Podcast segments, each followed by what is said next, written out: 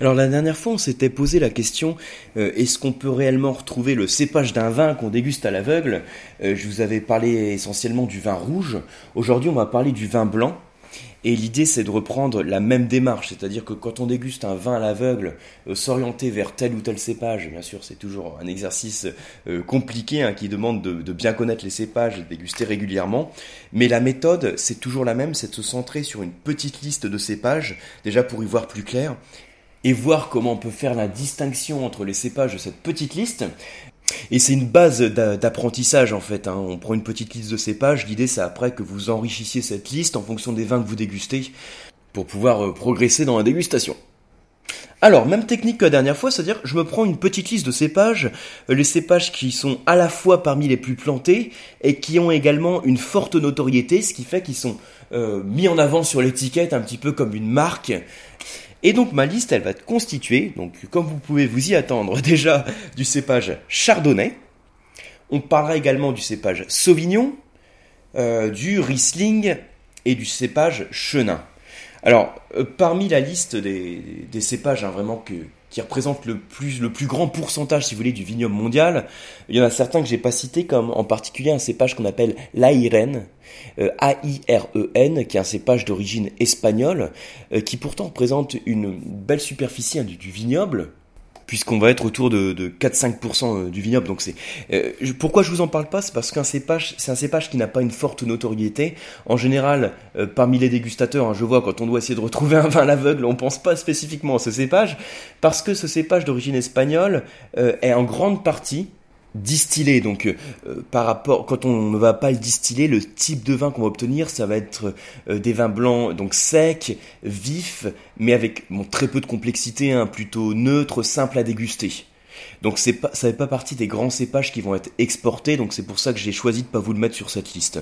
On va simplement se concentrer sur Chardonnay, Sauvignon, Riesling, Chenin, qui sont des cépages à forte notoriété et qui font partie aussi des cépages qui sont bien planté, si vous voulez, dans le monde quand on considère les cépages blancs.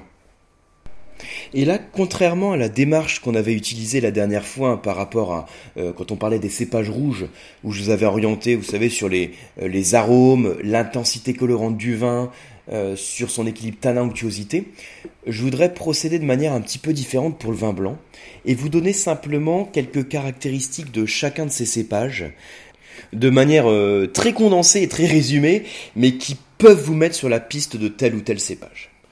Alors, ce sont des cépages globalement qui ont un niveau de fraîcheur, d'acidité qui est bien présent. Que qu'on parle de Riesling, de Chenin, Sauvignon, on a en général des niveaux d'acidité, c'est-à-dire quand vous avez le vin en bouche, euh, ça fait saliver comme du jus de citron, hein, d'une salivation qui est très fluide.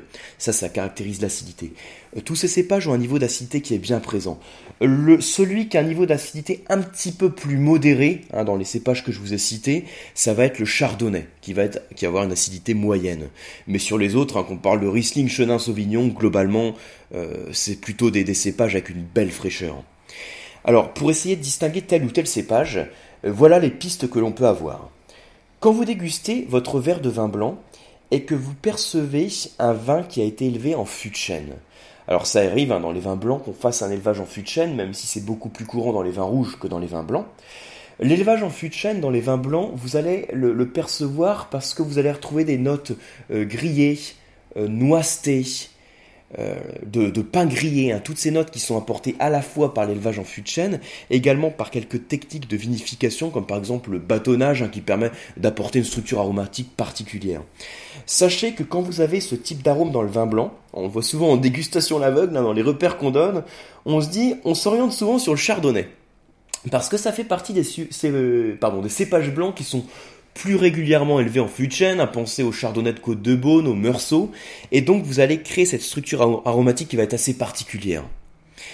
Ceci dit, tous les chardonnays ne sont pas élevés en fût de chêne, et donc dans ce cas-là, si vous cherchez des arômes de fût de chêne dans tous les chardonnays, vous allez vous planter hein, pour mettre un nom sur le cépage.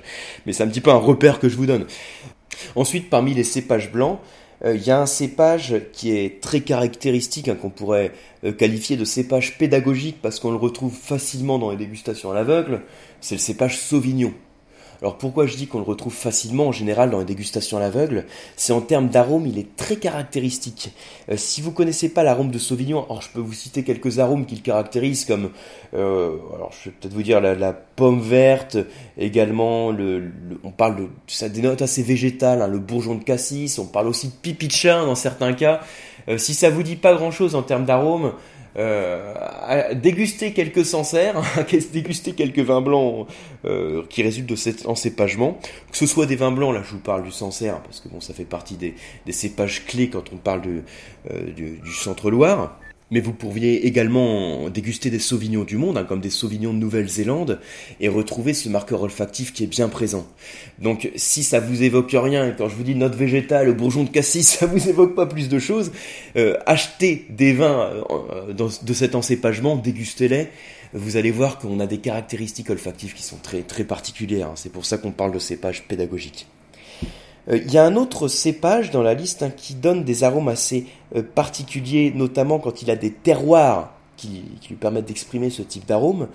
Euh, c'est le Riesling qui peut donner des notes un petit peu pétrolées, d'hydrocarbures. Alors c'est absolument pas un défaut, hein, quand je vous dis pétrole, hydrocarbures, ça vous surprend peut-être, mais je pourrais vous parler de manière plus générale de, de notes minérales, euh, de pierre à fusil, de silex, hein, qui sont souvent caractéristiques de ce type de vin quand on a un terroir qui lui permet euh, d'exprimer ce type d'arôme.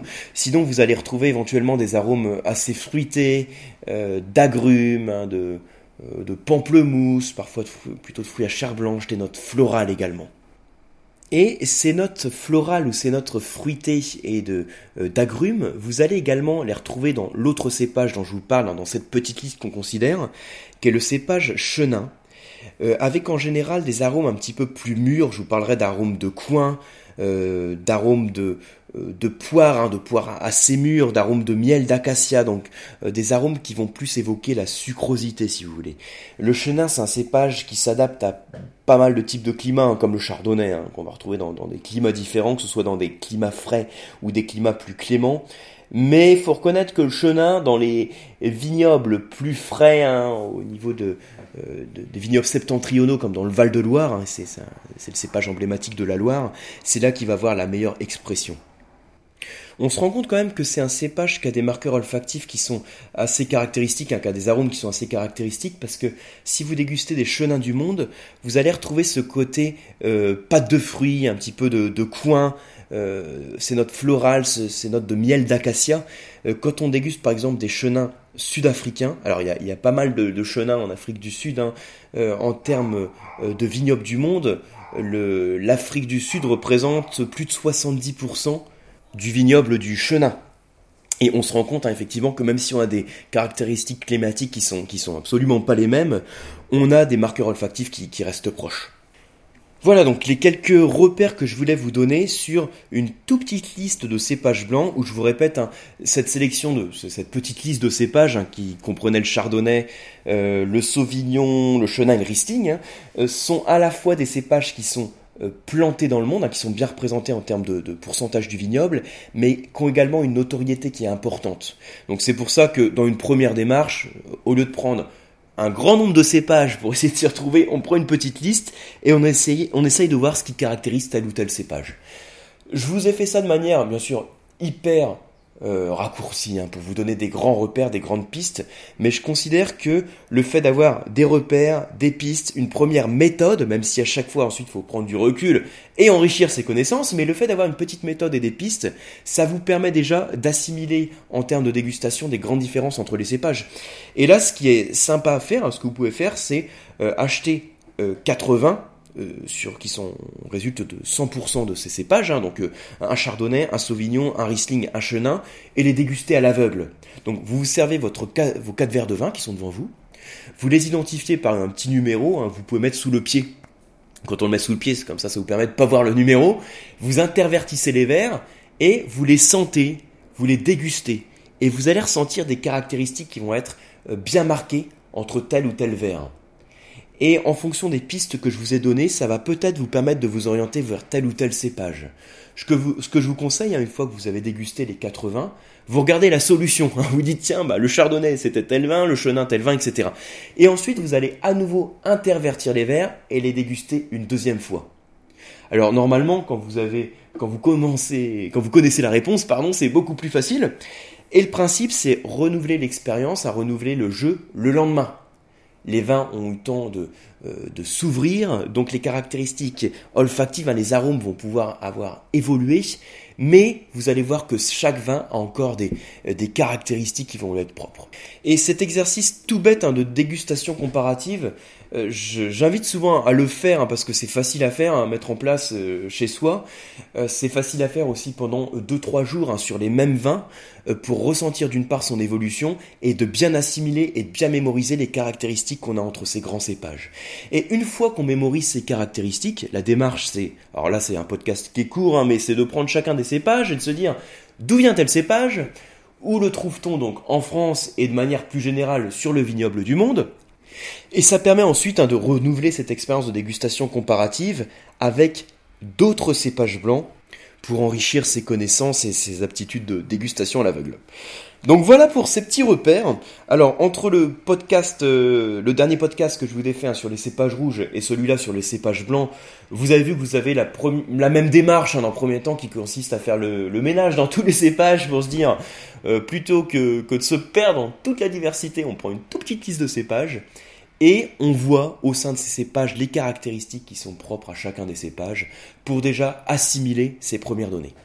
Voilà, donc j'espère que tout ça, ça va vous aider dans vos dégustations, et je vous dis à très bientôt